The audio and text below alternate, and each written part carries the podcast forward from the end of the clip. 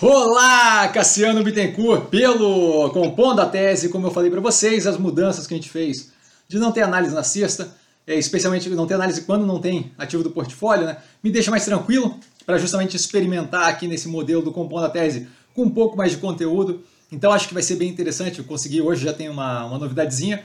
Tá? É, de qualquer forma, sempre bom começar com um disclaimer, o que eu falo aqui nada mais do que a minha opinião, tá? o que eu penso sobre investimento, mercado financeiro, política em geral, não é de forma alguma modo em geral indicação de compra ou venda de qualquer ativo do mercado financeiro. E a gente começa justamente é, com. Hoje eu tive uma, uma provocação, uma pergunta bem interessante do Aurélio Castro pelo Instagram, tá? onde ele me perguntou, Cassiano, não te incomoda a questão do Lula tá ganhando força e se ele for eleito na eleição do ano que vem? E eu percebi que é bem comum, é, e eu, eu talvez tenha errado em não deixar tão estruturado o porquê que eu estou tranquilo com relação ao processo eleitoral que a gente deve passar no ano que vem. Tá? Então eu, eu vou fazer meio que um monólogo antes de passar para as notícias ali que a gente sempre acompanha.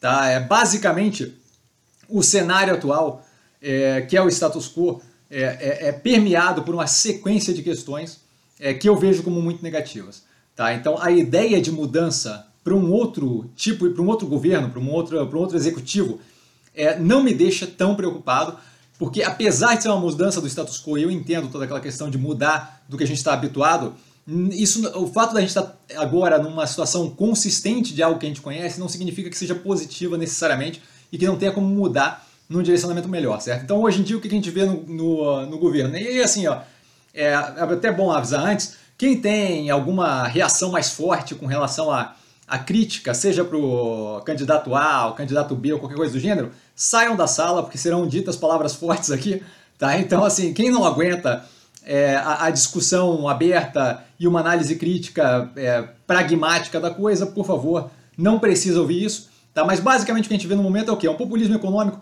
isso daí não porque eu acho, mas porque a gente tem ali evidências empíricas, certo? A gente teve a alteração do teto, podendo gerir é, o orçamento para abrir espaço ali para o Auxílio Brasil, para o novo Bolsa Família, ou como vocês quiserem chamar, tá? Então, assim, tinha uma chance de fazer dentro do, da, de uma reorganização orçamentária. Escolheu-se alterar o teto de gasto, o que basicamente é a mesma coisa que furar, só que dentro da, da, da Constituição, o que torna pior ainda, porque estruturalmente dá para carregar aquilo ali para frente. Tá? O reajuste dos servidores agora não é algo grave, mas é um indicativo. Então até o Guedes está comprado ali na ideia de. Agora já parece que deu para trás, mas assim, estava até agora tentando viabilizar, ali, se não me engano, 2,9 bi para é, aumentar salário de algumas funções ali de, da, de, de, de, servidores. Então, assim, não é mais um indicativo. O fundão eleitoral, que foi aprovado agora, é, de 5,7 bi foi vetado, mas não teve nenhum esforço do governo em parar aquilo, e eu consigo continuar citando aqui inúmeros, mas assim, ó, inúmeros pontos de populismo. Então, o, o populismo que tem ali todo um rolo com outros candidatos a presidente não é como se não estivesse havendo agora, tá? Então não é como se a gente não visse isso agora. Mais do que isso, combate constante com instituições brasileiras, tá? Tanto, é, especialmente ali com a STF, né? ameaça de quebra dos preceitos democráticos. Isso não é propriamente positivo, isso daí não está numa, numa situação de normalidade, e isso daí não acontecia nos governos anteriores, sendo Michel Temer, sendo Dilma, sendo Lula, você não via esse nível de belicosidade entre a instituição do executivo e outros poderes. Tá? Aparelhamento ou tentativa de aparelhamento ou influência indevida indevida, desculpa, em órgãos independentes, autônomos, autarquias, é o tipo de coisa que também não dá para chamar de positivo e está no status quo, certo? A gente tem ali a influência no IFA, que não sou novamente eu que estou falando, o próprio executivo foi a público e falou: olha, parou a obra do, do cara da van, eu fui lá e ripei todo mundo do órgão, sabe? É, assim, admitindo, é, no mínimo, ali uma influência indevida numa autarquia, num órgão separado, algo que não deveria ter por um motivo é, pessoalístico, casuístico desse, tá? A Anvisa ameaçando, inclusive, divulgar os nomes das, da, das pessoas que aprovaram ali é, a vacina para criança, TCU e por aí segue. Foram inúmeras, inúmeras, no mínimo tentativas, com várias é, que aconteceram efetivamente, até chegar a pedido é, para o presidente da Caixa nessa semana de renegociação de dívida de apoiadora que falou com, com, com, com, o Bolsonaro, com o executivo. Tá? Então, assim, é inegável que a gente tem ali uma tentativa, pelo menos, de aparelhamento, uma influência indevida em órgãos independentes, autônomos ou autarquias. Tá? E por último, a gente tem uma realidade paralela criada. Né? Forte negacionismo sendo propagado consistentemente. A gente vê o negócio da vacina é, que causa HIV e por aí vai. Tá? A ideia de ficar propagando que vacina não está comprovada cientificamente ainda, a questão do meio ambiente, que, que, assim, não só se atrasou a liberação de dados, o que novamente é, é, é influência indevida em órgãos dependentes, como é, se propaga números que claramente não são verdadeiros, porque a gente tem métodos de, de mensuração ali que mostram justamente o contrário. Então, assim, a gente tem um olhar, a gente tende a olhar o status quo, a situação atual, em tudo na vida, tá? Como algo confortável, como, como o lugar onde eu me encontro, a mudança tende a deixar a gente meio tenso, tá? Confundindo o que é atual, o que é, o que é, o que é conhecido, o que a gente vive no momento, como, com algo positivo. Tá? O bom e velho medo de mudança. Isso daí não é necessariamente real. Eu, por exemplo, vejo o status quo como a pior opção no momento, dado uma eleição que se aproxima. Com os dados que temos agora, certo? A gente ainda tem muita coisa para andar. Com os dados que temos agora, eu vejo o status quo como o pior é, resultado possível. E já é o que a gente está vivendo. Então, isso daí, é, se esse é o pior, e a gente tem outras duas opções, e aí eu vou comentar isso um pouquinho mais, é, que eu vejo como melhores, eu não tenho por que ficar tenso com o mercado financeiro, dado que eu já estou vivendo pelo, pelo que eu vejo do cenário, a pior situação possível. Tá? Não faz sentido ter medo da mudança se a mudança é comparativamente melhor, que é justamente o que eu estou comentando. Tá? A graça de estar nessa situação mais apertada, mais tensa, com variante Omicron e por aí vai, tá? é, é, é a mudança é, ser positiva, tá? muito possivelmente, e que precisaria de muito no que tange governo para mudar para pior. Tá? Por isso, tá? É, Lula e uma terceira via possível aí não me assustariam. Tá? É, e justamente por isso, uma, uma visão mais positiva no que tange os efeitos da eleição que a gente tem no ano que vem no longo prazo. Tudo sempre, sempre levando em consideração o que será apresentado. A gente ainda não tem é, nenhum dos candidatos apresentando propriamente um plano de governo. A gente não tem vice de nenhum dos candidatos ainda. A gente não tem é, uma equipe econômica constituída. O Dória agora foi a público falar de uma equipe, de, de, um, de, um, de um, centro de pensamento econômico para a campanha dele, mas ainda muito incipiente. Tá? E ele não é dos mais bem colocados, então é, nem acho que ele é tão relevante nessa corrida, no que tange ser o candidato. Tá? Mas, dado o cenário atual, tá? eu vejo um custo político muito forte para o Lula tá? que, é o, que é o grande, é o que, é o que desponta mais agressivamente aí, né? especialmente com a pesquisa que saiu hoje do Datafolha, eu vejo uma, uma um custo político muito grande para ele se ele decidir radicalizar é, politicamente, tá? o que favoreceria uma terceira via, e ele leva isso em consideração, tanto é que a gente vê organização dele com Alckmin, possivelmente o Alckmin sendo vice, ele já, já falou publicamente a vontade dele.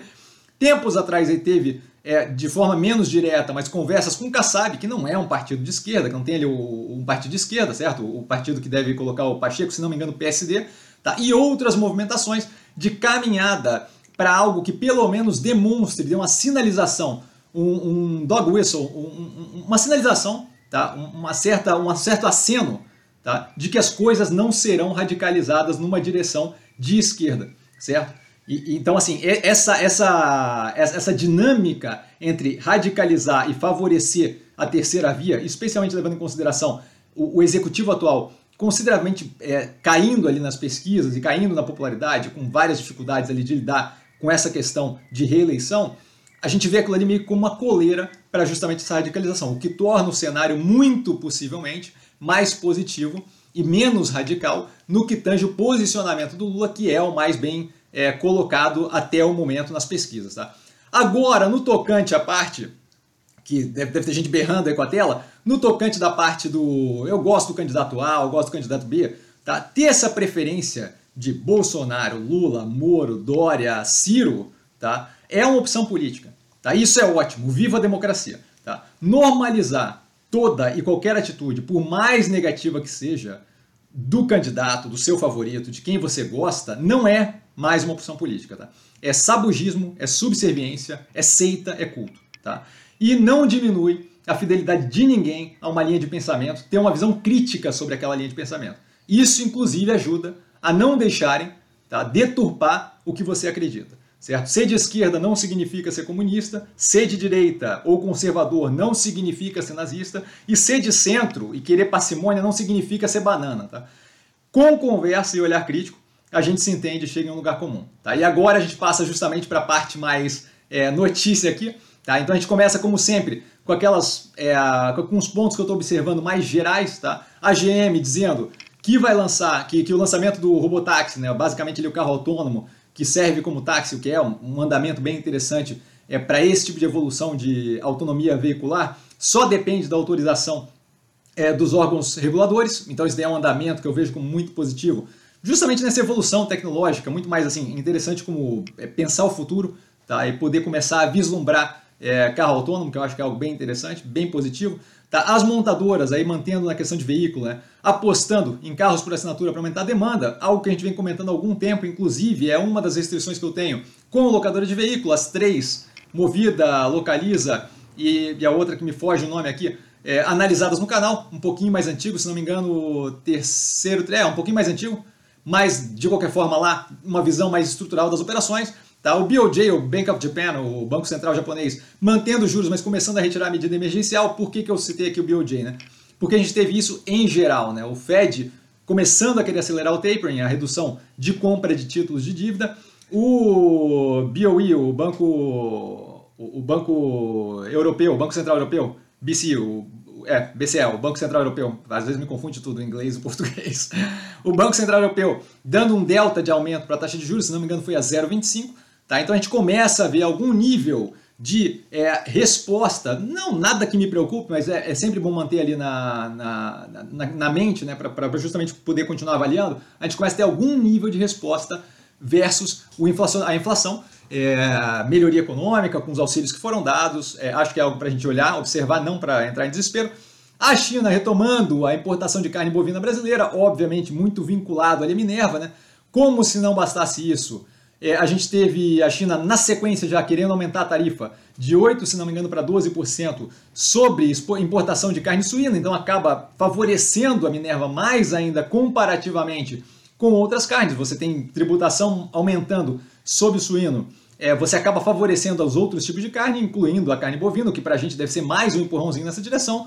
No que tange supermercado europeu, é, prometendo retirar produto à base de carne brasileira por desmatamento, é, não vejo como tão relevante no que tange a Minerva, as outras operações não analiso muito a fundo, mas com relação à Minerva, que é o que a gente tem no portfólio, não vejo como muito relevante. A gente tem ali, é, até anotei aqui, basicamente 7% é, vindo de União Europeia, do que tange as exportações brasileiras da Minerva, tá?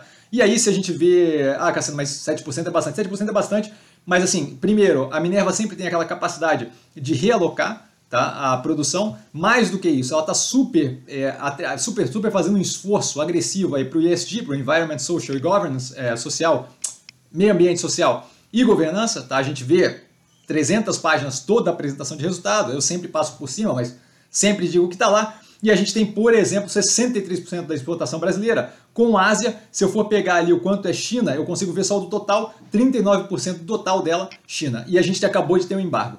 O fato de a gente acabar de ter um embargo que pega ali 39%, não 39%, mas a parte Brasil daqueles 39% de exportação para a China, e isso não conseguiu destruir a operação, aqueles 7% ali eu acho que não, não, não, não fariam grande diferença para a gente, dado a capacidade de realocação da produção para outras plantas aqui na América do Sul. Tá?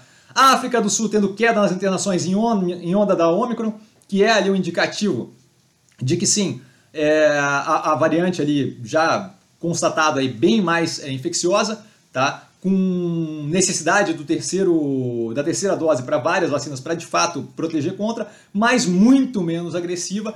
As vacinas ainda dão cabo de resolver muito daquela severidade da doença, o que acaba sendo uma notícia positiva, justamente pensando médio e longo prazo aí do desenvolvimento disso. Tá?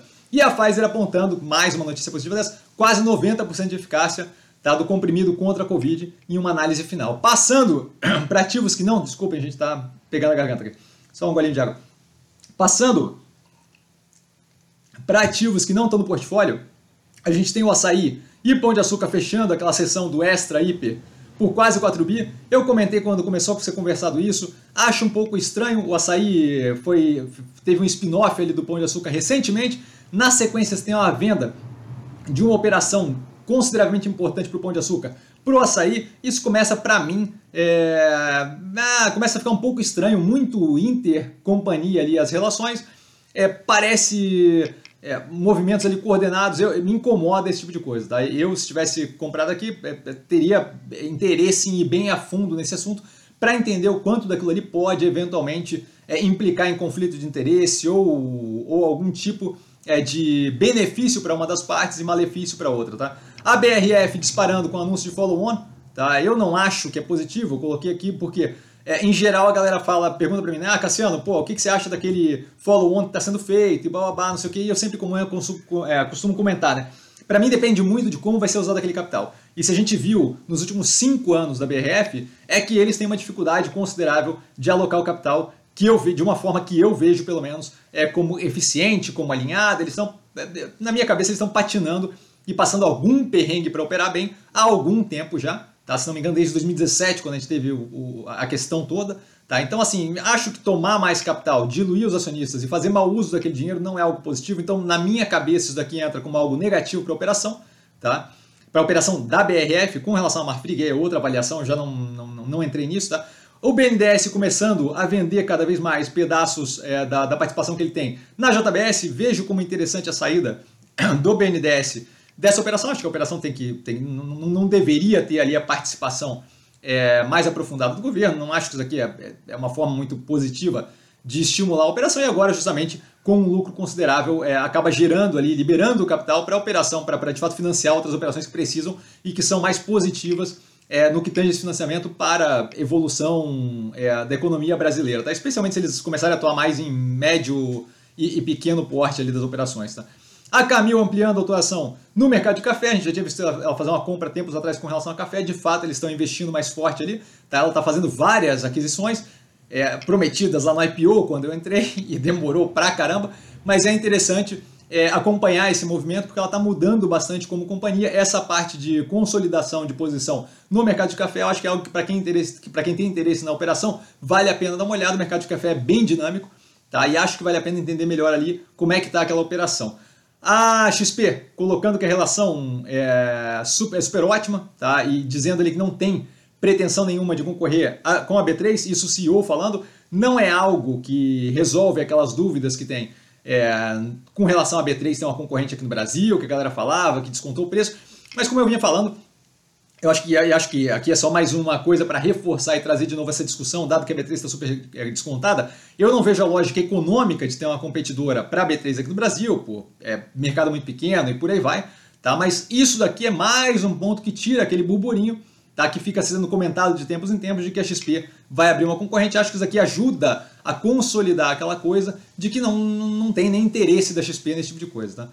A Eneva pagando 920 milhões pela Focus Energia tanto Eneva quanto Focus estão analisadas no canal, tá? Então, assim, para quem quiser ir mais a fundo, as outras que, que eu comentei agora também estão analisadas no canal, mas de qualquer forma, essas daqui são mais recentes, se não me engano, tá? Focus Energia, IPO analisado, a Eneva com resultado mais recente, é, para crescer em renováveis. Acho que vale a pena é, dar uma olhada ali no, no, nas análises, tá? mas de qualquer forma não deixa de ser interessante para a Eneva ter um delta de diversificação na operação, dado que ela é 100% termoelétrica. Tá? A Aliar, dizendo que está analisando ativo para aquisição, não é uma operação que eu acompanho, tem análise mais antiga no canal, mas não deixa de ser algo que deve mover a operação. Então, para quem está comprado, para quem tem interesse, é algo para se prestar atenção. Foi o presidente da empresa falando isso. Então, é possível que eles comecem a tomar decisões no que tange aquisição.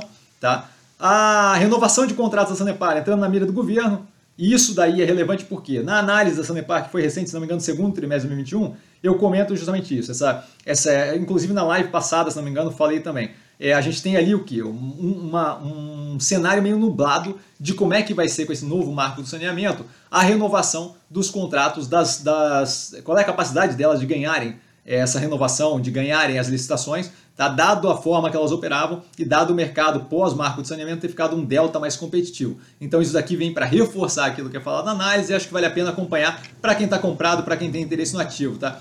Separação da área de medicina da Cogna pode gerar oportunidade de IPO. Cogna foi, Cogna foi, eu tenho mania de falar Cogna. Cogna foi analisada agora, é, essa semana, se não me engano, para vocês verem como eu estou ficando maluco, eu não lembro, acho que eu fiz dois dias atrás, não lembro. Tá? Mas assim, é algo ali é, para a gente ver, gostei da operação, acho que tem está é, tá indo num direcionamento bem positivo, é, tá indo um delta pressionado, mas mostrando toda a capacidade de, de, de chegar é, em preços muito mais casados com a realidade do que esse preço descontado agressivamente que ela tem hoje em dia, que eu não vejo como casado com a realidade. Tá? A West Wing cancelando a negociação para compra da agência de viagem online. É, não parece uma frase realista, mas é real. Eu acho que quem está comprado na operação deu sorte. Aquilo dali não fazia, na minha cabeça, qualquer sentido. É, não é uma operação que me interessa. A West Wing está analisada com IPO no canal. É, vale a pena dar uma olhada, porque eu pego toda na parte estrutural da operação, que realmente não me agrada, mas eu acho que aqui é um pouco além do não me agrada, certo? A agência de viagem ali acho que não tinha nada a ver, tá? É muito. A gestão ali é muito. E aí, desculpa para quem está comprado, mas é muito fadas e duendes e, e, imaginação a mil e a implementação efetiva um, um pouco deficitária. Tá? Não dá para comparar isso daqui com, com o Mobile, por exemplo, como muitos fazem comparação, e acho que eles deram aí uma sorte de não ter conseguido fechar o negócio, ou então viram que, que o negócio ia ficar um pouco mais tenso, começaram a cobrar demais, é um desconto no preço justamente para inviabilizar, mas acho que é ótimo para quem está na operação a inviabilização desse negócio. E para fechar aqui as, as fora do portfólio, né, login, tá, com uma controlada da MSC, que é uma empresa gigantesca de, de logística marítima, está lançando oferta, oferta pública para aquisição do, do ativo. Tá? Então acho que vale a pena dar uma olhada, especialmente com essa movimentação toda é, de BR do mar, que ainda está andando ali, que ainda tem coisas para finalizar, mas que é algo que muda bastante a operação para login, né? É LOG-N3. Tá? Passando para os ativos do portfólio, aí bem rapidinho, porque tem pouca coisa ali que aconteceu mais, mais forte, né? o que tinha, a gente já comentou meio que antes. Neoenergia vencendo a CEMIG hoje em disputa por um projeto em Minas, Gerais, em Minas Gerais do leilão de transmissão abre aí mais um espaço para expansão de linha de transmissão da energia, bem positivo, bem alinhado com a, com a tese de investimento. A Minerva dizendo que já retomou, já retomou imediatamente a exportação para a China, nada mais do que esperado. Eles tendem ele tanto a conseguir mudar para as operações auxiliares, no, auxiliares que eu digo nesse caso, né, que o Brasil é travado, mas não são auxiliares, são, são bem positivas. Mas ele, ele tem a capacidade rápida de, de remanejar a produção de forma muito veloz. Tá? Então isso daqui, obviamente, eles voltariam muito rápido. A Neogrid adquirindo o controle da Predify, tá? é uma operação de inteligência e especificação, mais um andamento daqueles de paulatinamente construindo cada vez mais, melhorando cada vez mais a plataforma deles. Aliás, eu vi um podcast hoje é, onde comentava-se justamente isso, a, a, a necessidade e a procura maior por empresas, isso lá no exterior, mas de qualquer forma, acho que é global, tá? Por capacidade é, de, de, ter uma visão melhor do supply chain, do cadeia de suprimentos, acho que o NeoGrid vai ficar cada vez mais demandado, especialmente à medida que vai fazendo essas pequenas compras e ajustando ali cada vez melhor a plataforma. E aí, o, a análise do IPO acho que mostra todo o ciclo de, de retroalimentação é, chegando em cada vez resultados melhores, com basicamente um andamento, uma possibilidade infinita, tá? A Fleury e a Einstein criando uma empresa de teste de genética, eu não sei se eu já comentei isso no último compondo da tese, mas vale a pena falar de novo, né? Então acho que, eu lembro que eu comentei na live, o Albert Einstein é uma, é uma, baita de uma referência em São Paulo, acho que junto com a Fleury, que é uma baita de uma referência em laboratórios, é uma, é uma junção muito positiva que deve potencializar consideravelmente a parte do genômico ali da Fleury, tá? Riachuelo e Clorent é, lançando, aliás, o nome Clorent parece nome de, de coisa para limpar a casa. É, lançando plataforma de aluguel de roupas, não acho que é algo que divisor de águas para operação, tá? mas acho que é mais um andamento ali é, no, no, sentido de diversificar ali a, a, a, forma de operar da empresa e ir justamente numa tendência que, que acaba tendo aí alguma relevância, nem que seja como laboratório para compreender o funcionamento desse mercado. Tá? E para finalizar, a Ômega Energia que era a ômega geração agora vai passar a ser a ômega energia, que passa a ser, é, não via data exatamente, mas passa a ser negociada como Mega 3, justamente juntando a ômega desenvolvimento junto da ômega geração antiga, virando a ômega energia. Isso foi comentado na análise do terceiro trimestre de 2021, com gráfico e tudo, recentemente postado no canal, tá? Então, galera, eu espero que vocês tenham gostado. Ficou um vídeo um pouco mais longo. A gente deve ter uns compondo a tese, é, não sei se eu falei o plural certo agora, um pouquinho mais explorando é, uma abertura maior aí de, de, de, capacidade de análise, parar e olhar mais operações e falar de uma forma mais ampla, justamente isso foi a ideia, é, mudando aí, tirando essa análise no dia de hoje, né, eu fico mais, é, eu fico com uma maior capacidade de análise aí de outros temas, de outras operações, eu acho que está sendo positivo. Se puderem comentar se está sendo positivo, se está sendo negativo, se está um, um, pé nos ovos, por favor, sempre aqui na, na, nos comentários, eu sempre acho ótimo ouvir o que vocês estão pensando, tá? De qualquer forma, é, dúvida? Eu estou sempre no Instagram, arroba investir com sim, não trago a pessoa amada, mas estou sempre lá tirando dúvida.